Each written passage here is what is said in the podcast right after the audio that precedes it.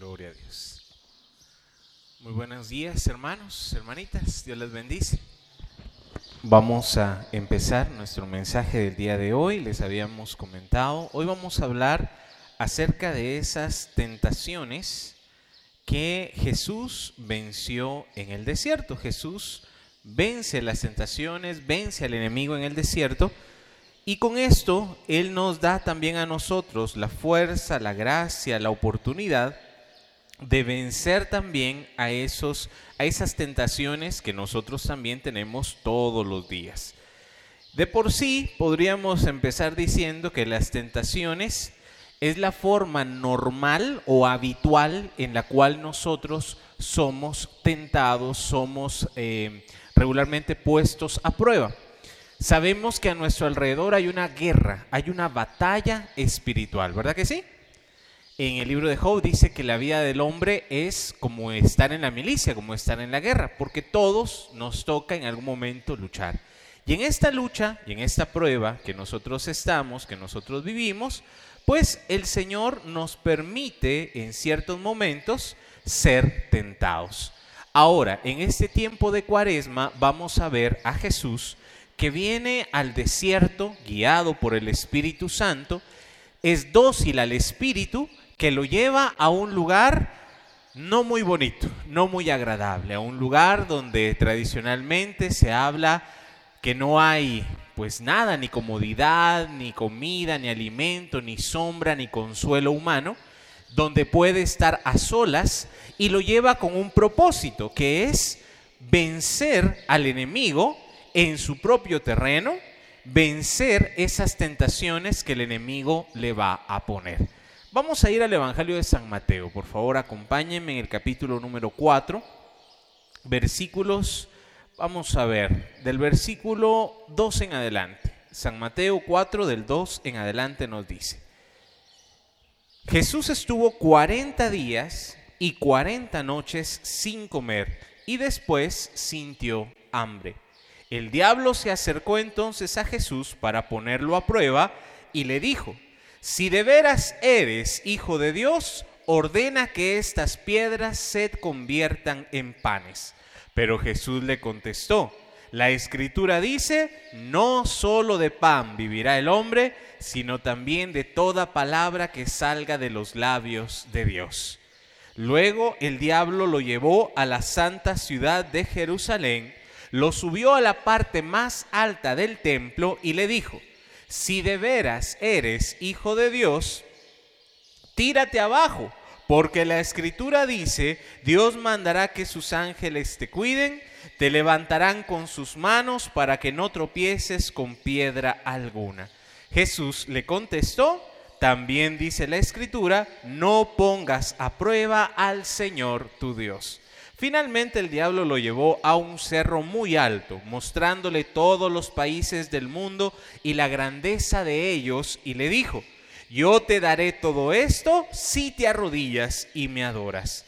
Jesús le contestó, vete Satanás, porque la escritura dice, adora al Señor tu Dios y sírvele solo a Él. Entonces el diablo se apartó de Jesús y unos ángeles acudieron a servirle. Palabra del Señor. Gloria a ti, Señor Jesús. Este pasaje que acabamos de leer de San Mateo nos habla de ese ayuno, de esa prueba que Jesús va a pasar al desierto. Y en ese momento de ir al desierto, miren, hay diferentes matices. Por ejemplo, este pasaje se repite en dos o tres ocasiones. En el Evangelio de San Lucas nos dice que eh, Jesús es llevado al desierto por el Espíritu y dice en el versículo 2, allí estuvo 40 días y el diablo lo puso a prueba. Hay una diferencia muy pequeña pero muy significativa. Nosotros casi siempre pensamos o imaginamos este momento, Jesús guiado por el Espíritu se va al desierto, 40 días de ayuno, de oración y entonces ya el día número 40 se aparece el chamuco, ¿verdad? Sí, hasta con colita, con su tenedor gigante, ¿verdad? Y sus cuernitos. Y entonces lo pone a prueba.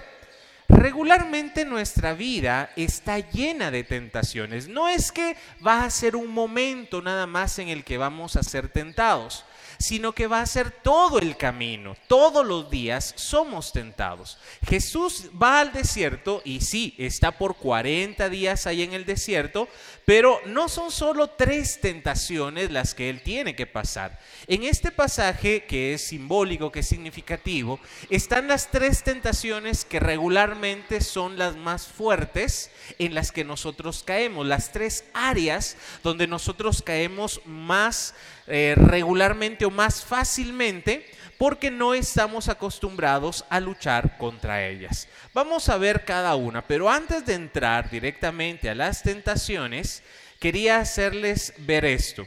La tentación no es pecado.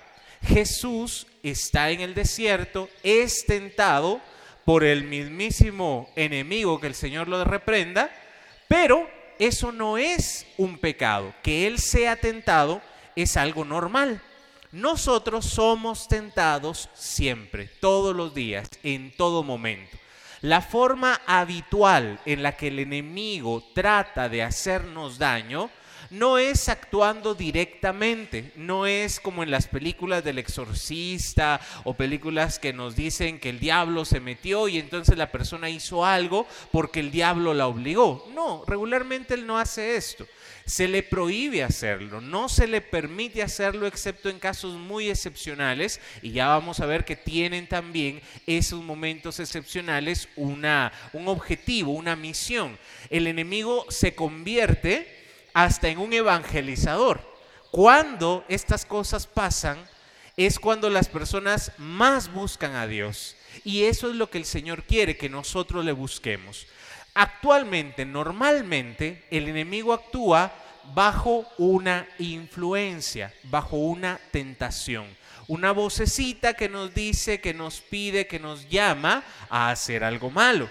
Algo que nos que desde de adentro nos está haciendo desear, anhelar el pecado. El hermano Josué nos ha enseñado que nosotros tenemos tres campos de batalla donde tenemos que estar luchando continuamente. El primero de ellos es la mente, una idea, un recuerdo, un pensamiento o alguien que vino y nos dijo y susurra nuestro oído y nos pone una idea o una, un pensamiento que a la larga se va sembrando y ya de tanto pensarlo y de tanto desearlo, ya de la cabeza el segundo campo de batalla es el corazón. Y entonces el pecado ya no es solo una idea, sino que se convierte en un deseo, en una necesidad. Y quien está encadenado, bueno, podríamos decir que todos hemos estado o lo vamos a estar, a algún área, algún pecado, el pecado se convierte en una necesidad. Es fácil verlo tal vez en los pecados más graves, un alcohólico, un drogadicto, que necesita el, el alcohol, que necesita esa droga, porque si no, no se siente bien. Pero así somos nosotros también con diferentes pecados, con diferentes áreas. Puede ser la comida, puede ser los placeres, puede ser muchas cosas que se presentan a nosotros como una tentación. Somos tentados. La tentación está ahí, pero está con un propósito. Jesús va al desierto, guiado por el Espíritu, es puesto a prueba pero esto tiene un propósito. El Señor nos quiere enseñar que nosotros también podemos vencer la tentación. Amén. ¿Quiénes quieren vencer esas tentaciones? Démosle un fuerte aplauso al Señor entonces.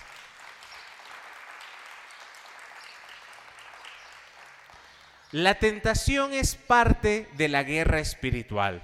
A veces hemos hablado, incluso en el curso que tuvimos de intercesión, hablamos de guerra espiritual. Hablamos de ese momento en que nos presentamos como intercesores, nos levantamos y le arrancamos esas almas al enemigo de las garras. Y está bien, esos son momentos o son, eh, oraciones que tenemos que hacer que tenemos que ir practicándolas porque en la medida que lo vamos haciendo vamos ganando terreno al enemigo. Pero muchas veces la guerra espiritual está en el diario vivir. La guerra espiritual está en las decisiones que tomamos. Hoy en la mañana, ¿verdad? Que había un poquito de frío, me levanto, no me levanto, me quedo otros cinco minutos, ¿verdad? Eh, me quedo enchamarrado otro ratito, me baño, no me baño. No, ustedes no tienen ese problema, ¿verdad? Ustedes se bañan todos los días, pero imagínense con agua fría, o ya me agarró la tarde, o quizás eh, la comida. Miren, la comida es una, es un área en la cual nosotros podemos ser tentados muy fácilmente. Qué rico comer solo lo que nos gusta. Qué rico comer solo lo que nos apetece más, lo dulce, lo frito, lo grasoso, ¿verdad? Eso que, que se convierte en nosotros en una necesidad. Lastimosamente, si no nos cuidamos, pues nos va a hacer daño.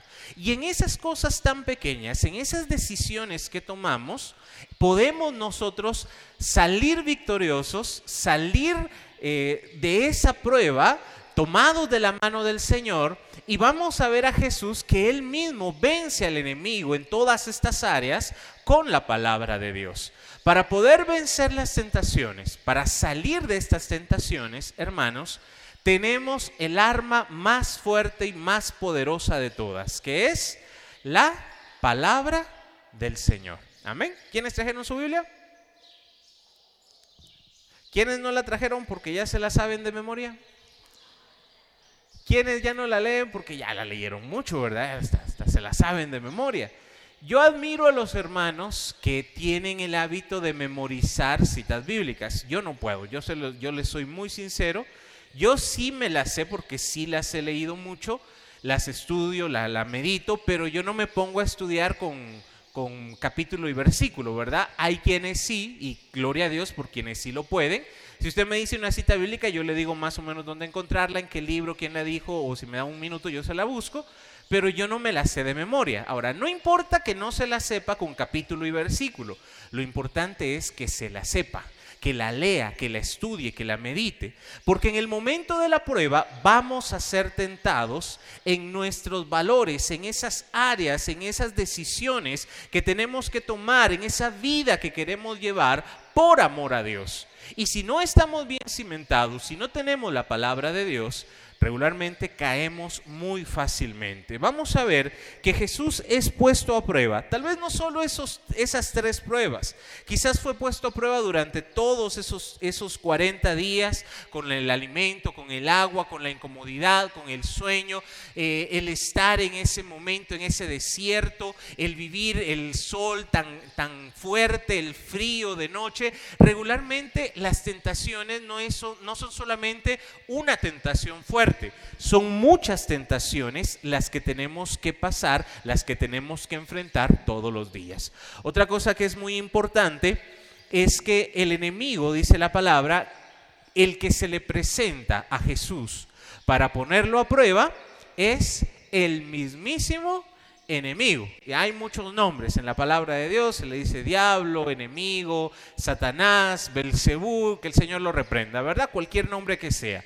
Podríamos decir que entre el mundo angélico, el mundo angélico, el mundo espiritual, Sabemos que están los ángeles y hay grandes ángeles, hay jerarquías, hay querubines, serafines, hay arcángeles que tienen poder. Por ejemplo, Miguel, San Arcángel San Miguel, que es el, el príncipe de la milicia celestial, el jefe de los ejércitos, que lucha y que pelea por el pueblo de Dios en lo espiritual. En el libro de Daniel nos va a presentar que él se presenta que está luchando, que se le se atrasa un poco porque está en esa lucha, pero llega un momento y el ángel del Señor llega con Daniel a darle el mensaje. El ángel Gabriel, quizás sea, Daniel, perdón, Miguel es el que tiene esa fuerza, esa potestad. Pero todos los ángeles también tienen ese mandato, ese deber y cada uno de nosotros tenemos un ángel que nos cuida, el ángel guardián que está siempre con nosotros. Eso es del lado positivo, del lado bueno, del lado de la luz. Pero del lado negativo, del lado de las tinieblas, de la oscuridad, hay un ángel que cae de la gracia de Dios que en el libro de Isaías le va a decir lucero de la mañana, que va a caer del cielo, que va a renegar de la gracia de Dios, que quiere hacerse como Dios. Él se mira a sí mismo, mira y dice aquella canción de qué bonito soy, qué chulo soy, cómo me quiero, ¿verdad? Él se mira a sí mismo y él dice, él mira la perfección, la gracia que tiene y él cae de la gracia de Dios. No solo cae él, sino que cae con una tercera parte de las estrellas del cielo, nos dice Apocalipsis, en aquella gran batalla. De, en el capítulo 12, si no estoy mal, cuando pelea también, cuando trata de devorar a la, a la, a la mujer que está a punto de dar a luz, y ese dragón se pasa trayendo la tercera parte de las estrellas del cielo, es decir, la tercera parte de los ángeles. Y esos ángeles, esos eh, espíritus puros que el Señor ha creado, ahora se convierten, se transforman en, en una palabra para resumirlo, demonios. Estos demonios están en este mundo, son enviados a este mundo. Ojalá no fuera así, ojalá hubieran sido mandados a otro lado, pero fueron mandados acá, a la tierra, están ya condenados, esperando nada más el final de los tiempos. Hay un lugar destinado para ellos que se llama, tradicionalmente lo conocemos como infierno es un lugar que no fue diseñado para nosotros. Dios en su misericordia no lo hizo para que el hombre fuera castigado. Ese es un lugar reservado para los demonios, pero ellos tratan de engañarnos, de influir en nosotros, de tentarnos para que nosotros también caigamos con ellos. Ese lugar no es para nosotros, pero el alma que está lejos de Dios, ahí es donde va a ir a parar. Y en el Evangelio Jesús lo dice muy claramente, va a decir que va a llegar el momento en que la puerta se va a cerrar, unos serán echados fuera y ahí vendrá el llanto y el dolor. Ese lugar no es para nosotros, pero existe. Mientras estamos acá, mientras vivimos en este mundo, estamos en medio de esta guerra entre el bien y el mal. En sí la guerra ya está ganada. No es que nosotros a ver si ganamos la guerra, ya, ya fueron derrotados, ya fueron vencidos. Cristo en la cruz los derrotó para siempre, pero siguen tratando de hacernos daño. ¿A qué voy con todo esto? Jesús es tentado por el más grande de estos demonios. Entre ellos también hay jerarquías, entre ellos también hay diferentes niveles, entre ellos están organizados también de cierta manera, así como los ángeles también están organizados en diferentes coros y hay ángeles con diferentes misiones y con diferentes potestades. Los demonios también tienen esa facultad, tienen una inteligencia superior, ellos son seres creados por Dios con una inteligencia muy grande, con fuerza. Pablo nos va a decir en sus cartas que esta guerra no es contra carne ni sangre, sino contra fuerzas espirituales que tienen poder sobre este mundo. Jesús es tentado por el más fuerte de estos demonios, por este personaje que regularmente le decimos o lo llamamos diablo, diablo es divisor, el que divide, y ese diablo es el que viene a tentar a Cristo Jesús. Ahora, hay un principio y para que nos quedemos tranquilos, hay un principio que regularmente nosotros lo decimos con un eh, refrán popular. Espero que no se me ofendan, pero pero así regularmente es como lo, lo, decimos o lo conocemos, un principio básico. Según cómo es el sapo, es la pedrada, ¿sí? ¿Ya lo había escuchado? Según cómo es el sapo de la pedrada, ¿qué quiere decir esto? Según el nivel, según la, el nivel de nuestro avance espiritual, según el nivel de nuestra santidad, según el nivel de la madurez espiritual, Decía el padre Fortea en una de sus enseñanzas, según el nivel de peligro que representamos al enemigo, según el nivel de, de, amenaza que una persona representa al enemigo, así lo va a atacar y va a ir más fuerte y más fuerte y más fuerte. Santos en la iglesia que fueron tentados y que fueron perseguidos muy fuerte por el Señor. Por ejemplo, uno que fue casi contemporáneo nuestro, el Padre Pío, San Padre Pío de Pietrelchina. Él cuentan que las personas que estaban con él, que a veces pasaba noches enteras sin dormir. Y era un miedo que había en el corazón de todos, porque se oía que dentro de su, de su cuarto donde él dormía, el enemigo le daba unas golpizas, le pegaba, lo golpeaba y él terminaba todo dolorido, todo golpeado al día siguiente, no podía ni dormir, le movía la cama, se le presentaba en forma de perro, le hacía un montón de cosas. Pero claro, era el Padre Pío, que tenía los estigmas, que hizo mucho bien, que tenía unos grandes dones y carismas, que hizo mucho bien a la humanidad. Así que no se preocupe, no tenga miedo.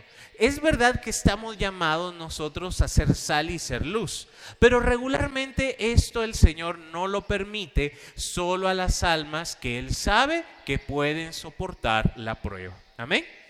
Si nosotros ya estamos creciendo, ya estamos comprometidos en este camino de santidad, bueno, vamos a enfrentarnos con el enemigo, pero no hay que tenerle miedo. Vamos a ser tentados, pero la tentación la vamos a superar tomados de la mano del Señor. ¿Le damos un aplauso al Señor?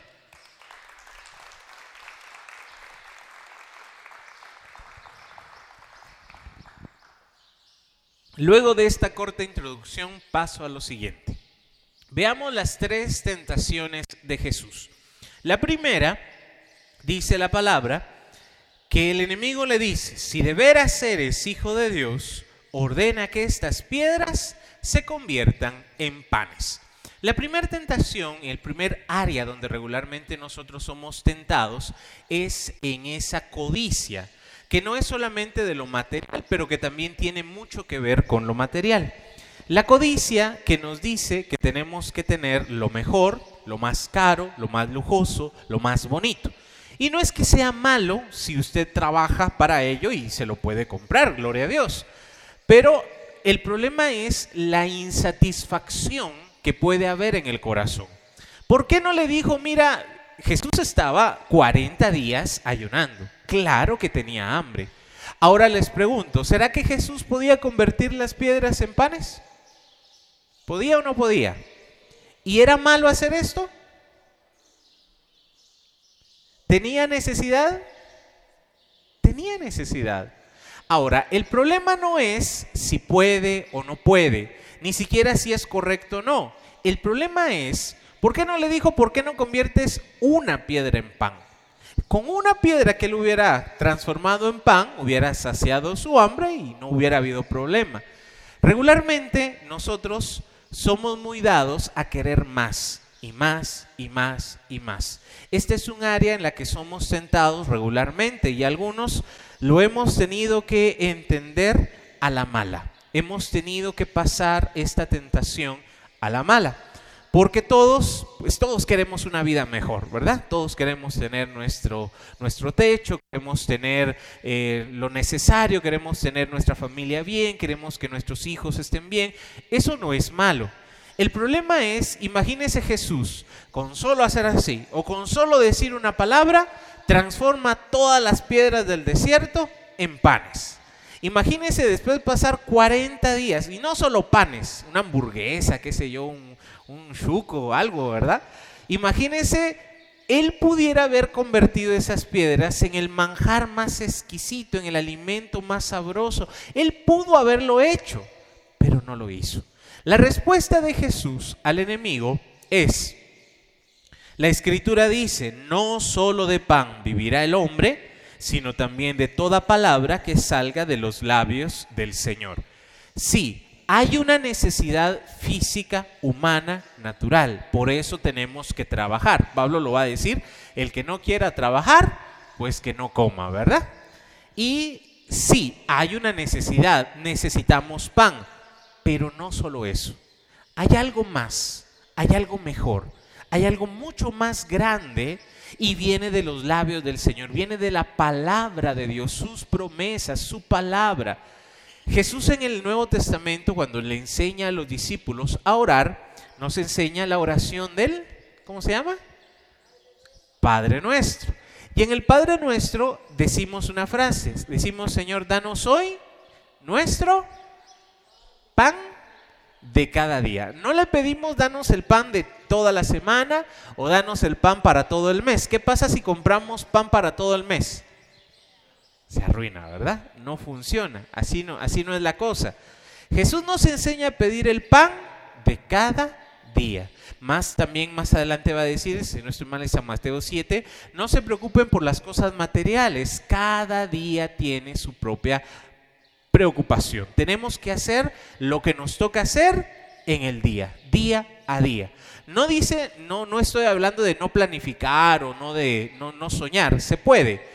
Pero el problema es cuando no nos conformamos con nada, cuando queremos demasiado. Y así nos sentimos como Jesús en el desierto después de no comer durante 40 días claro que tendremos hambre. Si en este momento nosotros estamos en una situación difícil, de pobreza, de, necesidad, uno mira al vecino, uno mira a otra persona y dice, ay Dios, ojalá yo tuviera la casa del vecino, ¿verdad? Ojalá yo tuviera ese carro que quisiera, ojalá yo tuviera eh, para estrenar ropa todos los días. Uno mira a otras personas, uno se compara con esto y eso es lo que el enemigo le está diciendo a Jesús. Transforma todas las piedras en panes. La codicia es algo que nos, que es un área que nos puede hacer mucho daño y que el enemigo sabe que somos muy fáciles de caer en ella. Nos sentimos en el desierto y vemos a los demás y no damos gracias a Dios por lo que sí tenemos. Claro que el Señor nos va a respaldar, claro que el Señor va a estar con nosotros, pero tenemos que tener claro ¿Qué es lo que Él nos dice? Dice Jesús, lo más importante es lo que sale de la boca del Señor, el pan espiritual, las promesas de Dios. Si ahora no tengo todo lo que quisiera, no importa, yo sé que el Señor tiene algo mejor para mí. Ahora, cuidado también con tergiversar la palabra de Dios. Bueno, vamos a hablar un poquito más de esto en la segunda de las tentaciones. En la segunda tentación, Dice en el versículo 5 de San Mateo, estamos en el capítulo 4, el diablo lo lleva a la ciudad de Jerusalén, lo sube a la parte más alta del templo y le dice, si de veras eres hijo de Dios, tírate abajo. Y en este momento, miren cómo es el enemigo. Agarra un versículo de la palabra de Dios y se lo dice a Jesús, se lo recita como respaldando su petición. Dice, la escritura dice, Dios mandará que sus ángeles te cuiden, te levantarán con sus manos para que no tropieces con piedra alguna. A ver, ¿alguien sabe de dónde es este versículo? Salmo 91. Miren, acoplándolo a nuestros tiempos.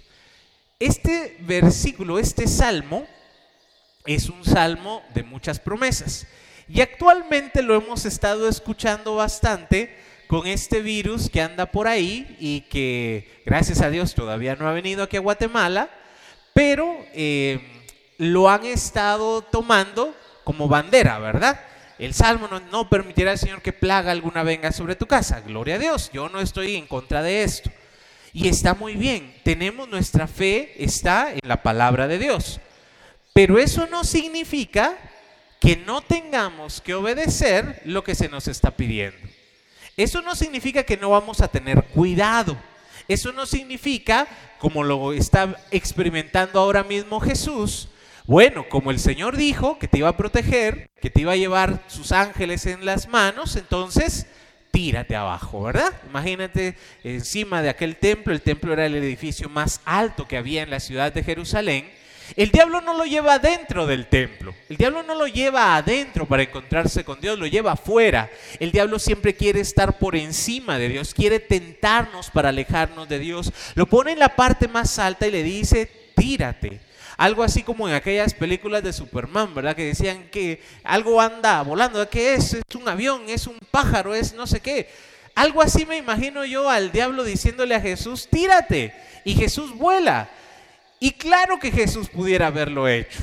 En el Evangelio vamos a ver a un Jesús caminando sobre las aguas. Si puede caminar sobre las aguas, volar yo me imagino que no sería tan difícil tampoco. De que puede hacerlo, puede hacerlo. La segunda tentación en que nosotros regularmente caemos es el orgullo, la soberbia. Jesús le huye a esto. Jesús no quiere ser conocido. Jesús no quiere que, la gente lo alabe, lo busque y le lisonjee, le diga palabras bonitas y le diga que bien lo hace. Jesús se aparta de esto.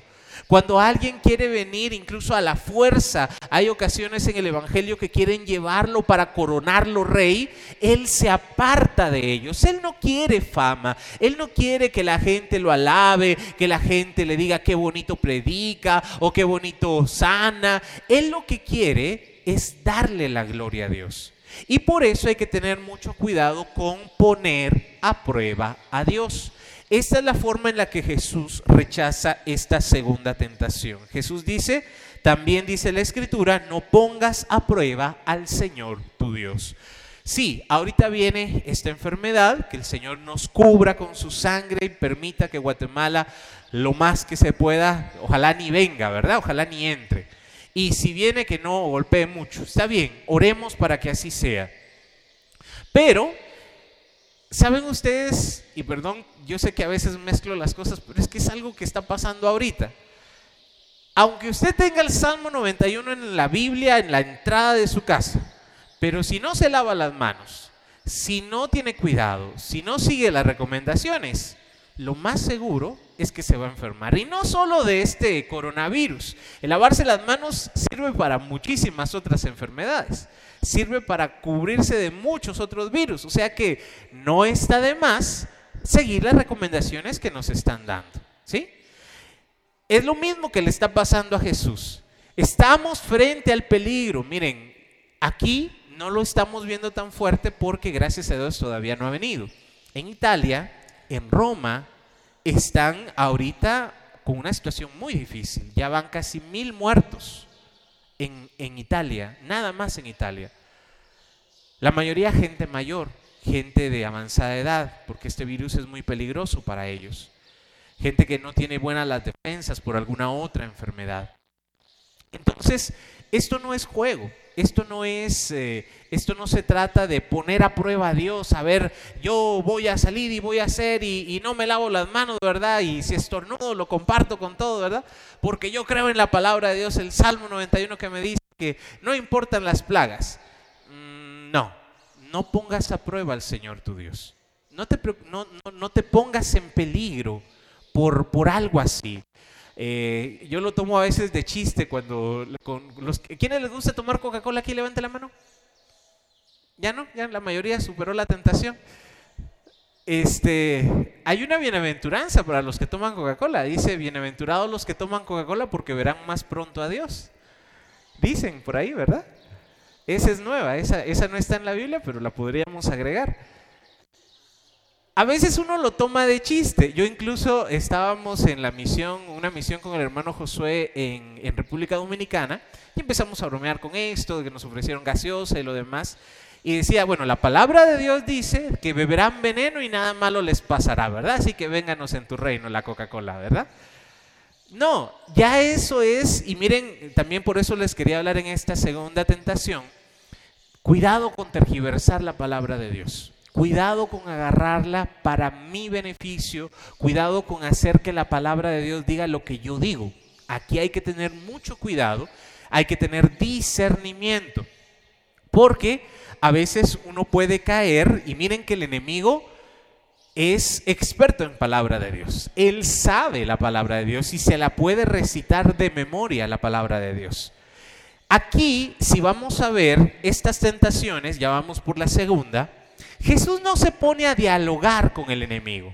Jesús no le dice, mírate, no, estás equivocado, así no dice, te voy a explicar lo que quiere decir. No, Él viene y le da una respuesta sólida, basada en la palabra, es un versículo bíblico fuerte que simplemente no tiene mayor explicación. Él le responde como tiene que ser. No, aquí no hay para interpretar, para ver qué dice, no, pero es que eso fue en el Antiguo Testamento, no, pero eso ya pasó de moda. No, palabra de Dios es palabra de Dios. En la primera tentación Jesús va a decir que de la palabra de Dios es donde nosotros nos alimentamos. En esta segunda tentación el enemigo trata de utilizar la palabra para hacerle daño. Y aquí Jesús no cae en este juego que lastimosamente en Génesis, en el, en el pasaje donde Adán y Eva caen en el pecado, bueno, fue más Eva, ¿verdad? Eh, siempre, siempre Eva es la que tiene la culpa. ¿Qué hace Eva? Se pone a dialogar con la serpiente. La serpiente le dice, mira, es verdad que el Dios te dijo que no comas ningún fruto. No, le dice, eso no es cierto. Solo de este fruto, no sabemos si era manzana, guayaba, durazno, no sabemos qué era. Pero le dice, solo del árbol del fruto prohibido no podemos comer. Y, el, y la serpiente le dice, no, lo que pasa es que si la comes, sabrás lo que es el bien y el mal. Serás como Dios. La promesa del enemigo es esa, serás como Dios. Y ahí es donde el, ser humano, Adán y Eva, caen en este pecado. Nosotros podemos tener parte de esa gracia y un día llegaremos a ser en esa comunión de amor, a volver a tener esa pureza que tenían Adán y Eva y a vivir la grandeza de ser como Dios, de vivir en esa comunión, en esa gracia de Dios, sin necesidad de lo que el enemigo nos ofrece. Jesús está en este camino, Jesús está pasando, enfrentándose a estas tentaciones, y aunque el enemigo le saque la palabra de Dios, Él sabe dónde está parado. Amén. Le voy a contar un chiste. Bueno, a ver si me entienden, es algo complicado, pero espero que me entiendan. Habían hace muchos años en el Vaticano dos sacerdotes. Uno era jesuita y el otro era franciscano. Eres solo un ejemplo, no es que esté hablando mal de uno del otro. Pero el jesuita le gustaba fumar y el franciscano lo criticaba, lo señalaba y le decía que eso era malo. Una vez lo encontró que él estaba afuera fumando y cuando le dice, ¿qué estás haciendo? Le dice que estaba orando, orando al mismo tiempo que fumaba. Entonces el franciscano le dice, no, eso, eso no puede ser, eso es pecado no puedes orar y fumar al mismo tiempo. Y el, y el otro le dice, claro que sí, porque hay que orar siempre. Le dice, orar en todo momento, orar en todas partes. Y no llegaban a un acuerdo. Entonces dijeron, vamos a preguntarle al Papa. Como estaba en el Vaticano, dijeron, vamos a preguntarle al Papa a ver qué dice. Llega el franciscano primero y le dice, Papa, ¿será que es pecado fumar mientras estamos orando? Y el Papa le dice, claro, es pecado, no podemos fumar, estamos haciéndonos daño. Bueno, dice, ya, salió contento con su respuesta. Luego viene el jesuita y le dice, Papa, ¿será verdad que podemos orar siempre, en cualquier circunstancia? Y el Papa le dice, sí, tienes razón, hay que orar siempre, en cualquier circunstancia. ¿Cómo es eso? ¿Los dos tienen razón? Llega un momento en que la palabra de Dios puede pasarnos algo así. Un mismo pasaje, un mismo versículo, uno lo entiende de otra una manera y el otro lo entiende de otra. Uno lo aplica para una cosa y otro lo entiende para otra. hace muchos años leía también en un librito de moral y urbanidad de aquellos viejitos donde le enseñaban a uno cómo sentarse y todo lo demás. Había un chiste también de un niño que era muy malcriado, era muy travieso. Y lo que hacía, bueno, hacía destrozos en todo, pero agarraba al gato por la cola y lo aventaba y lo agarraba y lo aventaba. Y la mamá, pues muy cristiana, ¿verdad? Muy católica, le decía, mi hijito, por favor, no lo hagas. Y hasta que el niño le dice, pero ¿por qué? Dame una razón. Y la mamá se queda pensando un momento y le dice, bueno, yo he escuchado en la palabra de Dios que dice que lo que Dios ha unido, no lo separa el hombre. Así que déjale la cola al gato, no va a hacer que se la separes, le dice la mamá. La palabra de Dios tiene tanto, tanto, tanto que ofrecernos, pero hay que tener cuidado porque puede ser mal utilizada. En este caso, para nosotros los católicos, hay que tener mucho cuidado y sobre todo nosotros nos remitimos al magisterio de la iglesia, al catecismo, a lo que los papas, los santos nos dicen, para no caer en el engaño del enemigo. Es más, Que Jesús estuviera en esa parte alta, que Jesús saltara y volara y cayera y que los ángeles lo cuidaran y no le pasara nada, ¿para qué iba a servir? ¿Cuál es el objetivo? Aun si fuera para que sea reconocido como Dios, Él no buscaba la fama, Él no buscaba el ser reconocido, Él lo que quería era hacer el bien. Hoy en la mañana escuchaba una enseñanza de San Francisco de Sales y él decía, volviendo hacia lo más básico, volviendo a, a lo que debería de importarnos más, no importa si nosotros hacemos algo grande, si lo hacemos sin amor. Si no está el ingrediente del amor a Dios, aunque hiciéramos una obra maravillosa, aunque salváramos miles de vidas, aunque hiciéramos algo extraordinario, si no está el amor de Dios, no vale para nada. Y esto lo respalda la palabra de Dios. Primera de Corintios 13 nos dice que si no tengo amor, no soy nada. Aún si hiciera, dice, aunque entregara mi, cuerpo a las llamas en inmolación, si no es por amor, no sirve de nada. Pero si hacemos, aunque sea algo pequeño, algo sencillo, en el día a día, si logramos vencer las tentaciones todos los días por amor a Dios, eso tiene mucho valor. Eso puede llevarnos a la santidad y puede llevarnos a la vida eterna. ¿Le damos un aplauso al Señor?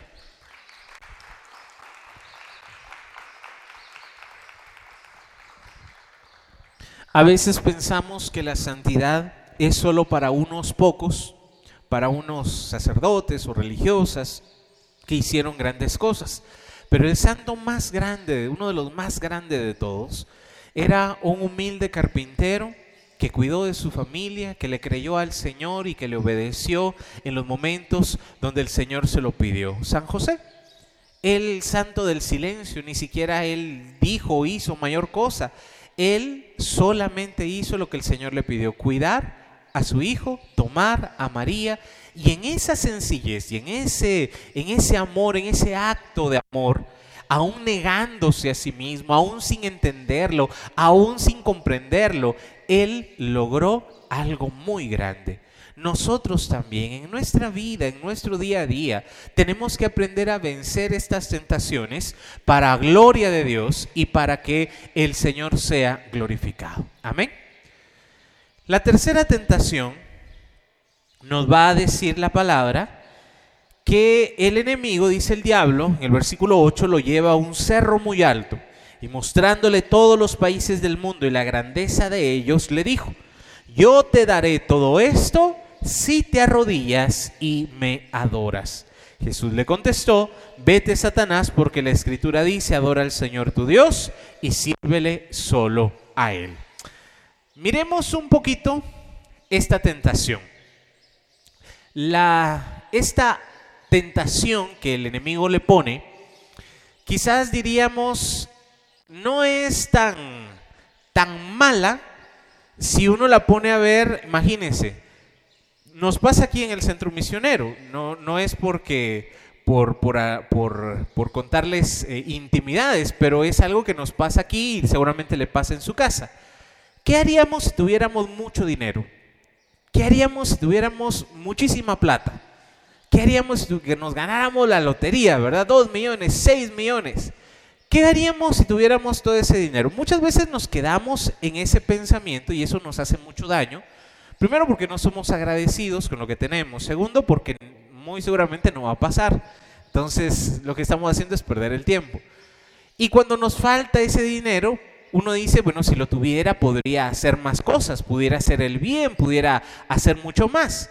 ¿Qué hubiera pasado si Jesús hubiera tenido el poder o el reconocimiento de ser el rey de todos estos reinos, de tener todo el poder, de tener todo lo que el enemigo le ofrecía? Tal vez su mensaje hubiera llegado más fácil. Tal vez él hubiera tenido los recursos para que los demás eh, vieran la grandeza y, y creyeran un poco más fácil. Pero Jesús toma otro camino. Jesús sabe que hay otro camino que es más difícil, que es más duro, pero que es la voluntad de Dios. Y la única forma para Jesús no hay otra opción que adorar a Dios no adorar al enemigo, sino adorar a Dios. Y estaba fácil, solo tenía que arrodillarse, adorarlo y todo le iba a ser entregado así nada más. Aquí en por sí hay una mentira, porque esto no le pertenece al diablo. Las cosas materiales, el mundo en el que vivimos, tiene cierto poder, tiene cierta eh, influencia, pero no son del, del enemigo. Le pertenecen al Señor, todo le pertenece al Señor, todo es de Él. Pero en esta tercera tentación se nos ofrece lo fácil, lo cómodo, lo placentero, lo bonito, lo, lo que es fácil. En esta tercera tentación nosotros somos tentados en el pecado, en la carne, e, en todo eso que es más fácil obtenerlo, que hay trampas, que hay atajos para obtenerlo, pero que al final nos hace mucho daño. En esta tercera tentación, el hombre, el ser humano, es tentado en esas áreas que qué fácil es eh, tal vez hacer plata y podemos verlo a nuestro alrededor extorsionando, robando, matando. Qué fácil es eh, utilizar la fuerza y oprimir a alguien más, pero tarde o temprano eso también se paga. La tentación es parte de nuestra vida que vamos a enfrentar momentos difíciles, lo vamos a hacer. Claro que creemos en Dios, claro que confiamos en Dios. Y aquí les quería contar, yo sé que ya me voy tardando mucho, pero les quería contar un poquito, un pedacito. Leyendo y estudiando acerca de esto, yo tuve que aprender esto a la mala. Cuando yo me casé, ya estando aquí en la misión, ustedes algunos ya, ya tienen algún tiempo de conocerme y de que ven que ando por acá, hace siete años me casé con mi esposa. El problema es que al principio, pues nosotros muy bien, todo contento, pero la plata no alcanza. Yo creo que nunca alcanza, ¿verdad? Pero en ese momento la plata no me alcanzaba. Entonces me empecé a meter en problemas, en más problemas, en deudas. Y tuve que aprender a la mala estas tentaciones. Y al principio yo tuve el error, no, no es que le esté echando la culpa a nadie, yo tuve el error porque yo pensaba, estoy sirviendo a Dios, estoy trabajando para Él, Dios me va a bendecir. No sé cómo, no sé de qué manera, pero Dios me va a bendecir. Y por eso, por esa fe no bien puesta o no bien cimentada, empecé a cometer errores. Me metí en una deuda, me metí en otra, y una deuda que no era grande por intereses, sobre intereses, sobre intereses, se me convirtió en un monstruo que llegó un momento en que a mí, yo, yo creía la verdad que no iba a salir. Estaba en un momento tan difícil que yo pensé que era imposible salir de ahí. Tenía mucha presión, tenía mucha responsabilidad, ya no sabía qué más hacer, me metí a hacer muchas cosas con tal de, de salir de ahí. Tiempo después, ya después de superada esta prueba, entendí que no hay un camino fácil, que no hay un atajo, que no hay una forma rápida. Claro que yo puedo orar y, el Señor me va a bendecir y hoy puedo decir que el Señor me bendijo, que estuvo conmigo cada momento, pero me enseñó algo. Me enseñó que debo de esforzarme más, me enseñó que debo de trabajar más, me enseñó que tengo que ser más creativo, tengo que buscar la forma de cualquier forma, no quedarme solo en una cosa. Me enseñó que el trabajo duro es la única forma. Claro que hay bendiciones y yo soy testigo del poder de Dios y del amor de Dios, pero lo tuve que aprender a la mala, lo tuve que aprender en un momento muy, muy fuerte para mí. Recuerdo un momento también en que buscando una salida, acudí a un hermano y le pedí que me prestara dinero. Con ese dinero yo, yo pensaba, yo decía, si me presta esto, todos mis problemas se resuelven. La respuesta de este hermano fue, no. El Señor me dice que no te ayude. En el momento para mí fue muy, muy fuerte, pero ¿cómo? Dios no, no que me ama, no que me quiere ayudar, sí, pero Él quería que yo saliera por mis medios. Él quería que yo trabajara, Él quería que me negara ciertas cosas, Él quería que apreciara lo que Él me había dado. Lastimosamente, uno no entiende estas cosas hasta después, hasta que uno las ha vivido. Y de esos momentos en los que yo me sentí que no tenía salida, gracias a Dios estamos ya a punto de salir de todo esto. Yo lo he visto casi como una esclavitud, el sentirme ya liberado de esa presión, de esa carga, de la vergüenza, de saber que, que tengo esa deuda para mí, ha sido de lo más horrible que ustedes se puedan imaginar Quizás ustedes han vivido cosas parecidas o incluso peores, pero para mí eso ha sido quizás de lo más fuerte que me ha tocado enfrentar en este tiempo. En medio de todo, yo he sido testigo del poder de Dios. Yo he, visto cómo el Señor nunca nos ha faltado el alimento en la casa.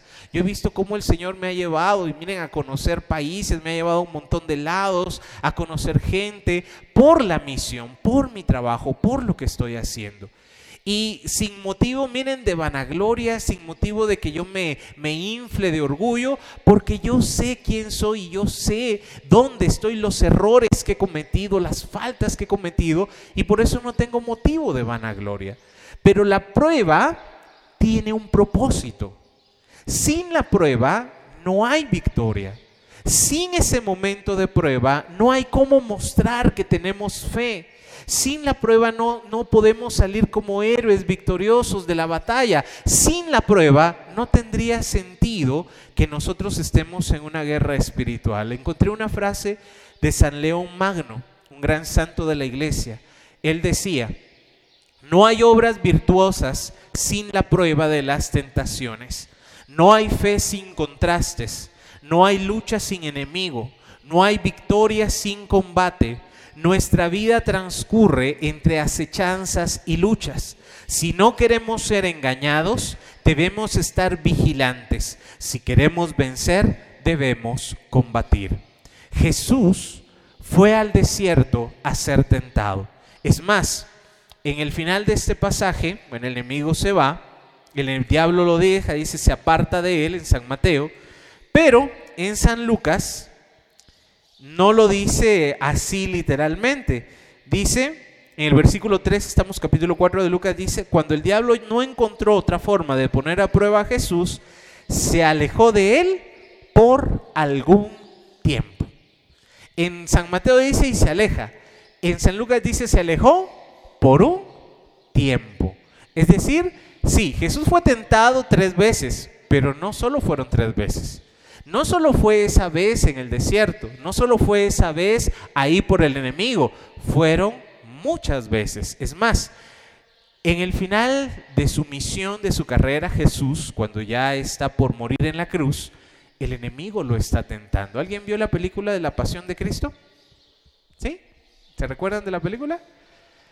Esto fue tomado la mayoría de veces de, esto que, se dice, bueno, de los evangelios, pero también de un libro de Ana Catalina Emerich, una beata alemana, una monjita, que tenía revelaciones de muchas visiones de la infancia de Jesús, de María y también de la pasión de Cristo. En el final de, de en esta etapa final, en la pasión, el enemigo está muy cerca, está rondando siempre a Jesús cuando lo están eh, flagelando, hay un momento en que aparece el enemigo, el diablo, que el Señor lo reprenda, con un bebé, un bebé feo, horrible, deforme, y casi como que con ternura lo cuida y se, y se le presenta enfrente a María, que María está viendo cómo crucifican, cómo están golpeando a su hijo. Ana Catalina Merich dice que era como tentar a María mientras el diablo con ese bebé deforme, con ese hijo deforme, parecía hasta cariñoso, Dios trataba de esa forma tan cruel a Jesús, a su hijo. Y es, es esa prueba. Y el enemigo está ahí siempre rondando en la crucifixión, en el camino. El enemigo siempre está ahí. El enemigo no, miren, no quiero asustarlos, pero ustedes dónde creen que vive el enemigo? ¿Dónde creen que vive el diablo? Él está tentándonos, Él está buscándonos y no está allá afuera, en, el mercado, en los bares, en, el Congreso. bueno, tal vez sí, pero ese ya es otro tema. Regularmente Él está aquí adentro, en la iglesia, en primera fila en la banca de la iglesia, tentándonos para que juzguemos, para que critiquemos, para que señalemos, para sembrar división, para sembrar eh, partidismos. Está en estos lugares que son peligrosos, donde la gente se está zafando de sus cadenas. Ahí es donde el enemigo ataca. Allá afuera, pues ya, ya, ¿para qué se va a meter donde, donde ya los tiene ganados? ¿Para qué se va a meter donde, donde ya, ya están eh, eh, encadenados, apresados? ¿Para qué los va a molestar? ¿Para qué va a ir a molestar a alguien que, que no quiere enfrentarse con él? Y no es para meterles miedo, no. Es para que estemos atentos, decía San León Magno. Tenemos que estar siempre dispuestos a luchar. Estamos en una lucha y con Jesús vamos a vencer las tentaciones. Termino con una frase que seguramente ya la han escuchado porque la decimos mucho, el hermano José nos la ha enseñado, que una vez le fueron a preguntar a San Francisco Javier, uno de sus discípulos, le fue a preguntar, él estaba muy preocupado porque se sentía muy tentado, tenía muchas tentaciones. Y le va a decir, Francisco, ¿hasta cuándo voy a dejar de sentir tentación?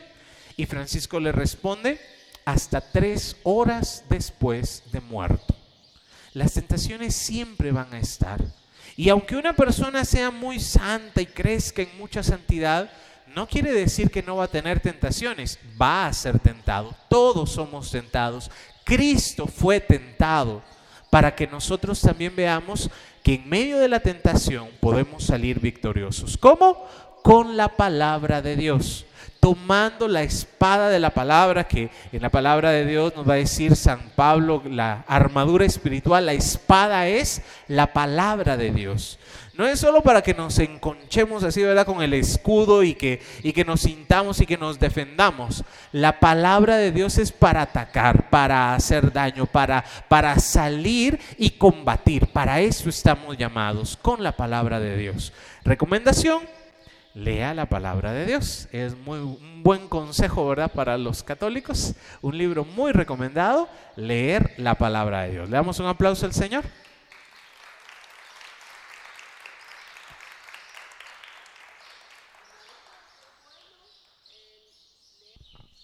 Vamos a iniciar con nuestro ejercicio. Les voy a invitar a que nos pongamos de pie un momento y vamos a ponernos en la presencia del Señor diciendo en el nombre del Padre, del Hijo, del Espíritu Santo.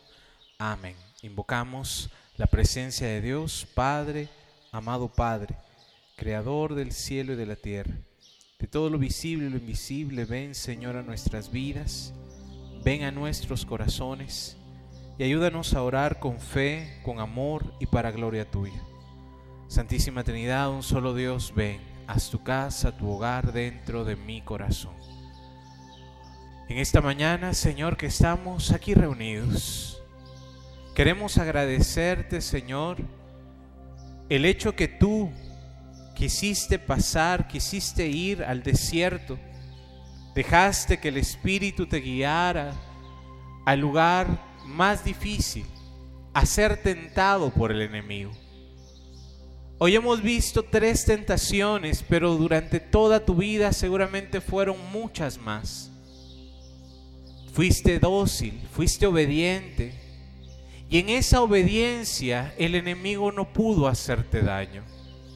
En la obediencia a la palabra de Dios, en el amor a la palabra de Dios, el enemigo no podía hacerte caer porque tú sabías, tú sabes lo que el Señor había dicho. Hoy nosotros, Señor, también somos tentados.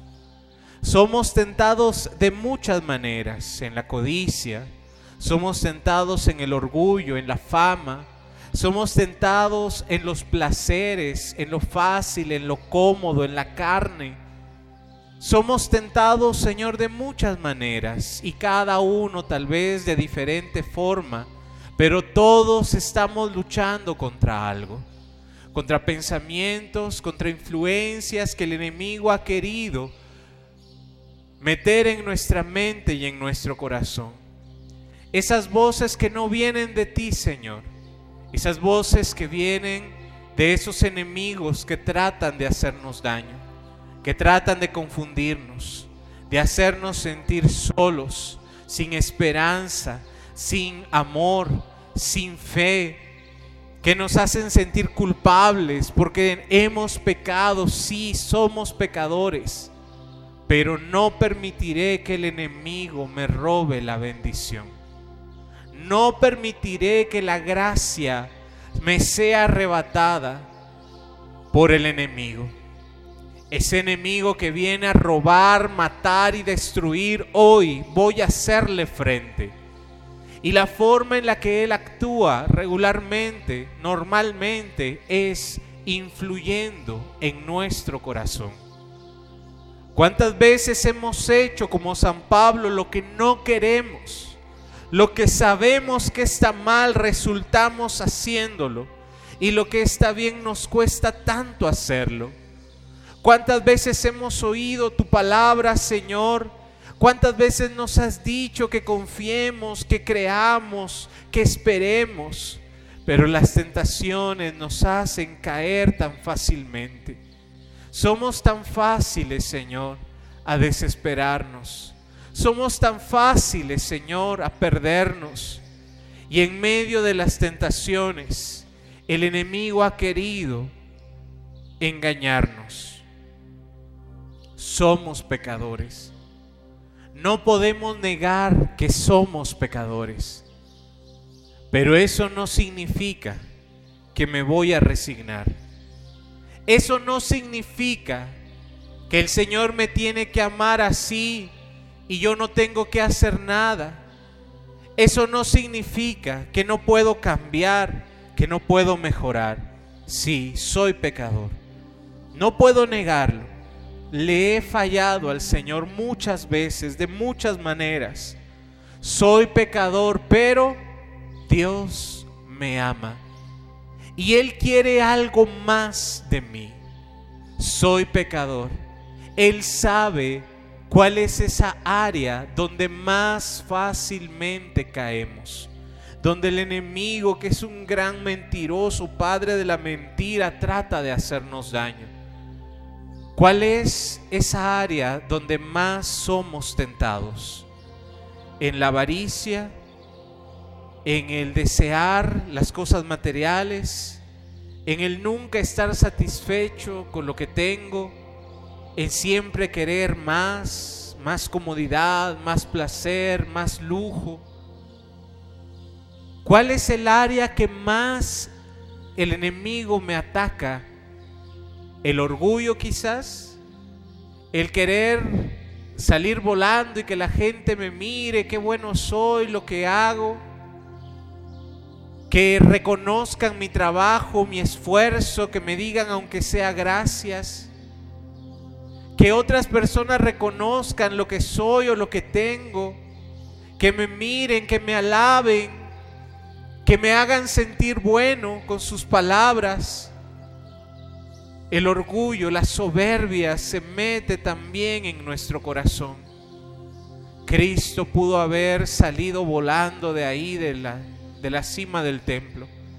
Cristo pudo haber hecho muchas más cosas. Caminó sobre las aguas, levantó muertos, Él puede hacerlo. Pero Él no quería fama, Él no quería reconocimiento, Él no quería que la gente lo alabara. Él quería nada más hacer la voluntad del Padre. Señor, en lo mucho o en lo poco que yo haga, la gloria es para ti. En lo mucho o en lo poco que tú me permitas hacer, Señor, en lo sencillo, en lo pequeño de mi casa, de mi hogar, de mi trabajo, en lo pequeño que pueda sembrar en un corazón, no sea para que me digan qué bien lo hice, no sea para que me reconozcan o para que me alaben, sino para hacerlo por ti, Señor. Hagamos un examen de conciencia. Si lo que estoy haciendo, lo estoy haciendo con amor. Desde lo más pequeño, cualquier acto de servicio que pueda hacer en mi propia casa, ¿Por qué lo estoy haciendo? ¿Qué me mueve a hacerlo? Porque si no hay amor, no me vale, no me sirve de nada. Si lo que estoy haciendo no lo hago por amor a Dios y a mis hermanos, porque amo a Dios y quiero servirle, eso no me vale, no se me es tomado en cuenta. Pero lo más pequeño, lo más sencillo, hecho por amor, tiene una fuerza, tiene una gracia extraordinaria. Desde lo más pequeño, cualquier servicio, cualquier acto de amor que yo haga por mis seres queridos, por mi familia, por mis hermanos, aquí en el centro misionero, por amor, tiene un gran valor. Hoy, Señor, yo quiero poner amor en todo lo que haga. Quiero amarte, Señor, y por amor hacer lo que tú me has mandado hacer. Y tú no me mandaste a hacer, a figurar, a crecer. Tú no me mandaste, Señor, a ponerme delante de la gente. Tú me mandaste a servir, a servir a mis hermanos. Me mandaste a hacerme pequeño y cada vez que me hago pequeño, cada vez que me hago el servidor, el esclavo de los demás, tú me levantas.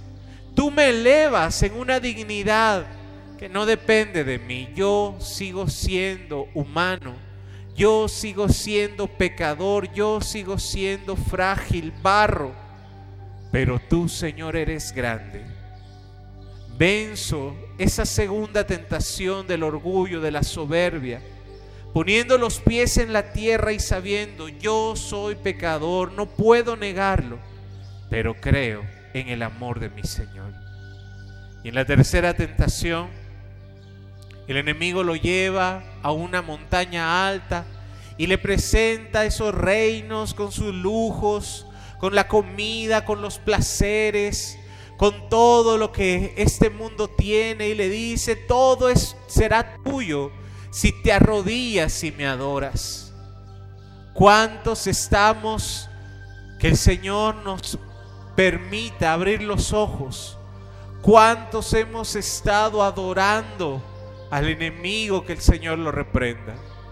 ¿Cuántos hemos quemado incienso en los altares de la fama, del placer, de lo fácil, de lo cómodo? ¿Cuántos hemos estado adorando al, enemigo que el Señor lo reprenda? Que con promesas falsas nos ha dicho que nos dará las cosas fáciles, que el placer, que el comer, que la pereza son la respuesta a lo que nuestra alma necesita. Señor, hoy como Jesús queremos empuñar la espada de la palabra Hoy queremos tomar la palabra de Dios que es viva, eterna. La palabra es Cristo. Cristo es quien vence en esta batalla. Cristo es el que nos da la victoria y así puestos de pie, con la autoridad que el Señor nos ha dado, vamos a decir lo que Jesús le dijo al enemigo. La palabra de Dios hoy nos dice, adora al Señor tu Dios y sírvele solo a Él. Digámoslo fuerte, adora al Señor tu Dios y sírvele solo a Él. Adora al Señor tu Dios y sírvele solo a Él.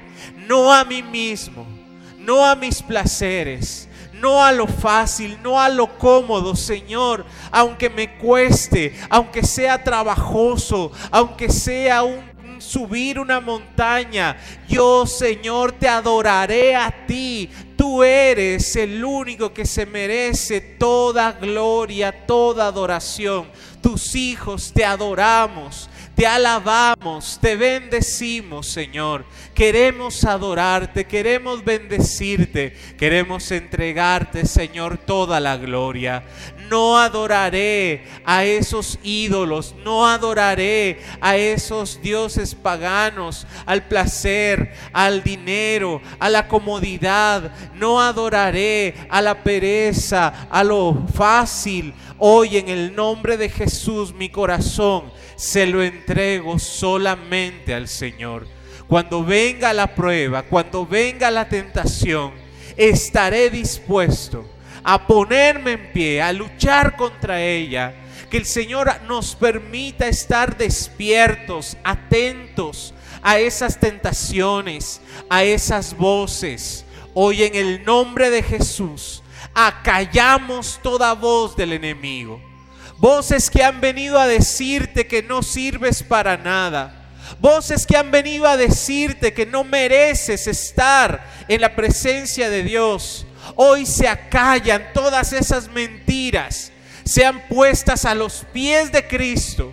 Y el enemigo no pueda volver a engañarnos.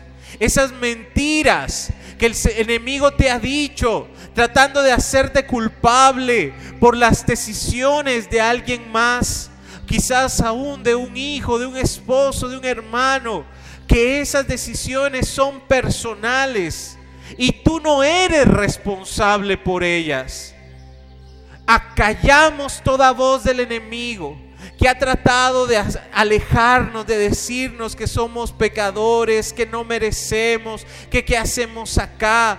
Hoy en el nombre de Jesús brilla la luz de la verdad. Y la verdad es que todos estamos llamados, todos somos llamados a estar con el Señor. Él no quiere que ninguno se pierda. Él no quiere que nadie se quede. Él te dice hoy, hermana, hermano, en el nombre de Jesús. Hoy el Señor te habla al corazón. Hoy el Señor te dice, te amo. Te amo, eres mi hijo, eres mi hija. Di mi vida por ti, tú vales el precio de la sangre de Cristo. No dejes que el enemigo te robe las bendiciones. No dejes que el enemigo te robe la paz. No dejes que el enemigo te robe la gracia que Dios tiene para ti.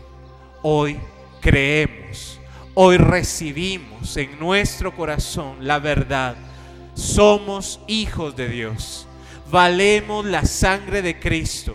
Y aunque sí somos pecadores, Él nos da una nueva oportunidad. Él nos ha llamado para estar en su presencia y no hay nada más importante que estar aquí en la paz del Señor. No soy digno, pero el Señor me ha amado. No soy digno, pero tú, Señor, me amas. Y por eso queremos alabarte, bendecirte con todo nuestro corazón. Queremos, Señor, darte gloria, honra y honor terminemos este momento diciéndole gracias Señor. Gracias Señor. Gracias por tus bendiciones. Gracias Señor por las promesas. Gracias Señor por la libertad que hoy nos estás dando. Gracias Señor. Queremos adorarte, bendecirte, darte Señor todo el poder y toda la gloria. Levanta tus manos. Adora al Señor. Cierro mis ojos. Para proclamar tu nombre.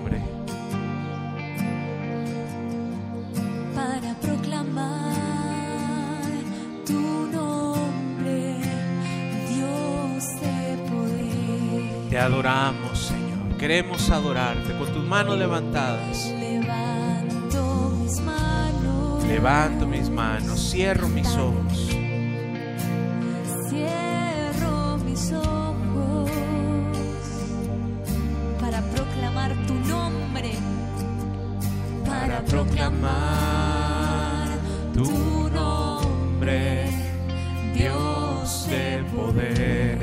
manos levantadas, digámosle, eres digno de alabar. Digno de alabar,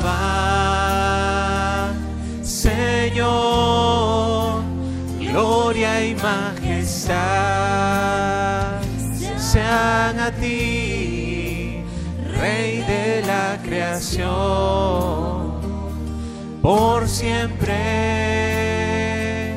Amén. recibe la alabanza de tu pueblo. Digno de alabar, Señor, gloria y majestad sean a ti, Rey de la creación, por siempre. Amén. Manos levantadas, digamos todos, gracias Señor. Gracias Señor, gracias por tus bendiciones.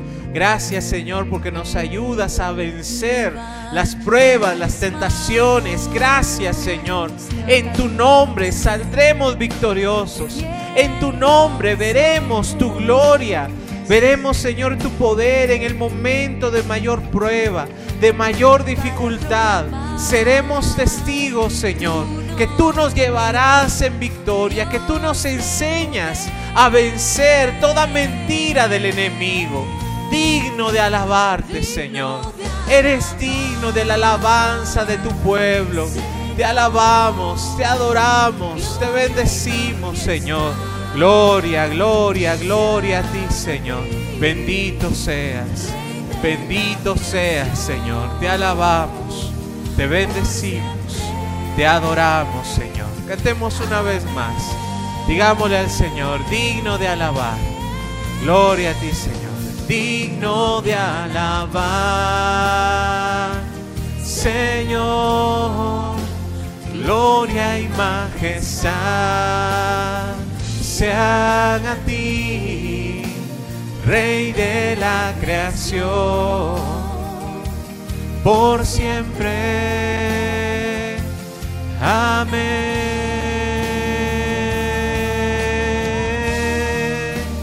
Rey de la creación, por siempre. Amén. Digno de alabar, Señor. Te alabamos, te bendecimos, te adoramos, Señor. Gloria a ti, Señor. Gloria a ti, Señor. Levanta tus manos lo más alto que puedas. Señor, queremos darte la gloria. Líbranos, Señor, de la vanagloria, del orgullo, de la soberbia. Líbrame, Señor, de sentirme más de lo que soy. Líbrame, Señor, de robarte la gloria. La gloria es para ti. Tú eres, Señor, quien hace el milagro. Tú eres, Señor, quien nos lleva al desierto y nos enseña a vencer las tentaciones. Y en medio del día a día, en medio de las pruebas, saldremos victoriosos para honra y gloria tuya. Gracias, Señor. Nuestras manos levantadas, digamos, gloria al Padre, gloria al Hijo y gloria al Espíritu Santo, como era en el principio, ahora y siempre, por los siglos de los siglos. Amén.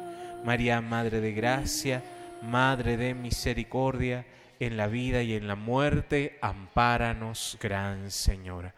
En el nombre del Padre, del Hijo y del Espíritu Santo. Amén. Hermanos, que el Señor nos siga hablando al corazón y démosle un fuerte aplauso a Él.